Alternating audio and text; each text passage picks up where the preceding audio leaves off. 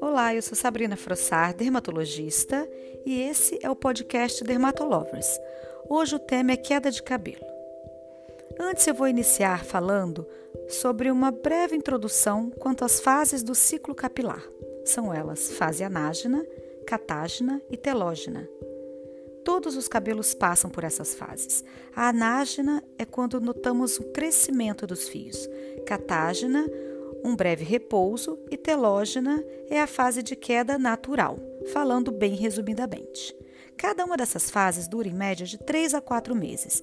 Elas são parcialmente pré-determinadas e geneticamente também, mas também podem sofrer interferências de diversos fatores.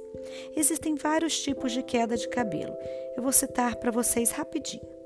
A alopecia areata é o tipo de queda de cabelo em placas, geralmente relacionadas às doenças autoimunes, também relacionada a fatores hormonais, emocionais.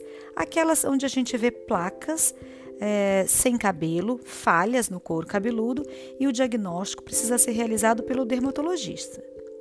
A alopecia androgenética é o tipo de calvície que pode ser masculina ou feminina. Está relacionada a fatores genéticos e hormonais. Se apresenta de forma diferente no homem e na mulher. Costuma ser lenta, progressiva e ao longo dos anos o paciente relata que vai perdendo quantidade de queda de, quantidade de cabelo em geral, de volume e também um afinamento dos fios. A alopecia de tração é aquele tipo de queda de cabelo que acontece por uma tensão constante dos fios, que vão tornando mais frágeis e vai recuando um pouquinho a linha de implantação, de implantação, geralmente por penteados muito apertados, que ajudam a favorecer esse tipo de queda. A alopecia frontal fibrosante é uma condição ainda sem causa totalmente esclarecida. Acontece principalmente em mulheres e a perda de cabelo ocorre na região frontal do couro cabeludo. Esse tipo de queda causa uma cicatrização do folículo e essa perda acaba sendo permanente, de difícil tratamento. E existem outros tipos de queda também cicatriciais que podem ser causadas por doenças autoimunes. A que eu vou explicar melhor hoje é o eflúvio telógeno, ou seja, é aquela queda de cabelo que acontece por um estímulo da fase telógena. Aquela, aquela fase que eu relatei uh, logo no início do, do podcast, onde a gente tem uma queda de cabelo é, funcional, né, fisiológica, ela é potencializada por outros fatores, que seria esse eflúvio. Esse assunto é muito extenso, então eu fiz essa introdução para vocês entenderem mais ou menos né, a dimensão do tema. O eflúvio telógeno, que é o tema que nós vamos focar, é o tipo de queda mais comum ele vai acontecer tanto por fatores físicos, ou seja, por doenças e problemas metabólicos, e também por fatores emocionais. Dentre os físicos, os mais comuns estão fatores hormonais relacionados ao ciclo menstrual, ovários policísticos, alterações da testosterona endógenas e outros hormônios também. Na fase pós-parto, também é muito comum acontecer essas alterações hormonais. Então, geralmente, a puérpera começa a sentir a queda de cabelo após três meses, quatro meses pós-parto. As doenças da tireoide também podem causar aumento uh, da queda de cabelo e redução também dos fios. Anemia, deficiência de ferro, carências de vitaminas como vitamina D, zinco, B12, Todos esses fatores a gente pode detectar no exame de sangue. Geralmente, isso é solicitado numa primeira visita com essa queixa no dermatologista. Agora, se algum desses fatores é detectado, o médico vai fazer a suplementação e o tratamento específico.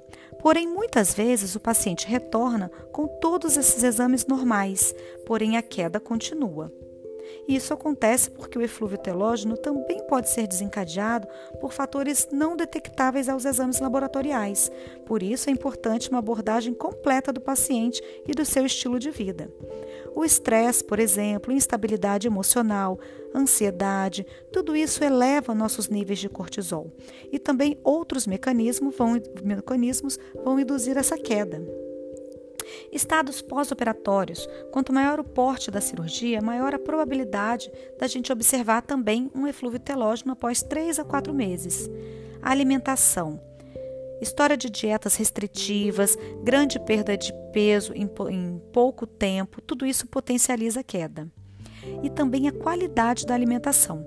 Baixa ingestão de fontes de proteína, uh, também podem piorar. A má saúde intestinal, onde temos um desequilíbrio com baixas bactérias boas protegendo o intestino, porque essas vitaminas precisam ser absorvidas por uma boa qualidade da flora intestinal.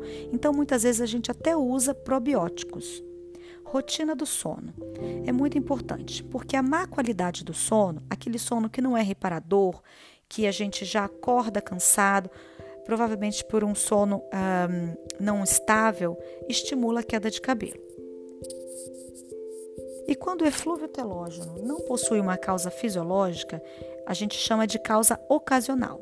Esse tratamento será feito com vitaminas via oral, soluções tópicas à base de minoxidil, extratos vegetais, fatores de crescimento e outras substâncias que vão estimular a oxigenação e a circulação do couro cabeludo. E geralmente esse processo regride em 3, 4 meses. Quando não regride, ele pode se tornar crônico. E existem algumas estratégias que podem também ajudar nesse eflúvio telógeno. Nada substitui uma consulta com seu dermatologista e uma investigação completa, mas eu vou passar algumas dicas que podem ajudar. Tentar contornar o estresse. Como? buscando estratégias que ajudem a minimizar uh, todo o estresse e que melhorem também a qualidade do sono, através de um ritual que se chama higiene do sono. Cuide também da saúde do seu couro cabeludo. Quando ele está uh, com uma boa qualidade, uma boa oxigenação e nutrição, isso vai refletir diretamente na qualidade dos fios. Além dos, das mudanças de estilo de vida e também do tratamento específico de algumas vitaminas, existem tratamentos feitos a nível ambulatorial, ou seja, realizamos no consultório. Um dos primeiros tratamentos que surgiram foi a mesoterapia do couro cabeludo, ou seja, injeção direta de substâncias no couro cabeludo. Aos poucos, foi sendo substituído pelo microagulhamento. No microagulhamento, realizamos micropunturas, microcanais no couro cabeludo e através desses canaizinhos produzimos um sangramento discreto, que chamamos de orvalho sanguíneo. Em seguida, realizamos o drug delivery, ou seja, entrega de produtos, de substâncias para que seja melhor absorvido por essa raiz. Numa versão diferente, porém seguindo quase o mesmo propósito, é o MMP, é a microinfusão de uh, substâncias na pele. Essa técnica é realizada através de um aparelho específico, que também faz micropunturas, porém ao mesmo tempo já infunde medicamentos no couro cabeludo. Dentre as substâncias mais usadas estão minoxidil, alfa-estradiol, biotina, fatores de crescimento, extrato e vitaminas, que vão ser escolhidos pelo dermatologista de acordo com o quadro de cada paciente. Esse pequeno e calculado sangramento, causado por todas essas técnicas que eu citei, é muito importante, pois no nosso sangue nós temos fatores de crescimento também, estão contidos no plasma, que são os grandes estimuladores do crescimento dos fios. Inclusive a técnica denominada PRP, ou seja, plasma rico em plaquetas, está entre um dos tratamentos mais promissores, tanto para a calvície quanto para outras indicações como rejuvenescimento. E abrindo um parênteses aqui nesse tema, essa seria uma das grandes causas do sucesso nos resultados do microagulhamento também para estímulo de colágeno. Bom, mas voltando ao assunto cabelo, alguns lasers que também usamos para rejuvenescimento facial têm indicação para o estímulo do crescimento capilar. Por exemplo, o laser fracionado não ablativo é um grande aliado a esses tratamentos para calvície e geralmente associamos ao protocolo capilar. Nesses casos, os parâmetros usados são bem diferentes do que fazemos no rejuvenescimento. Os lasers de baixa fluência, também chamados LEDs, são inclusos nos protocolos capilares devido ao seu conhecido poder de fotobioestimulação. Dentre as ações estão a melhora da oxigenação, o poder anti-inflamatório e de cicatrização, contribuindo muito para a saúde do couro cabeludo e dos fios. Esses LEDs também são encontrados no formato de home devices, ou seja, são dispositivos para serem usados em casa, como coadjuvante ao tratamento ou após o tratamento para manutenção dos resultados. Uma observação importante é que o quanto antes intervirmos no tratamento da calvície, melhores serão os resultados. No local onde temos perda dos folículos, já não temos sucesso com o tratamento. E até mesmo para que seja realizado o transplante capilar, por exemplo, é necessário que um paciente tenha boa condição doadora, ou seja, que o restante dos fios estejam em boas condições. Por isso, esses tratamentos também são importantes, até mesmo para os que desejam um implante no futuro.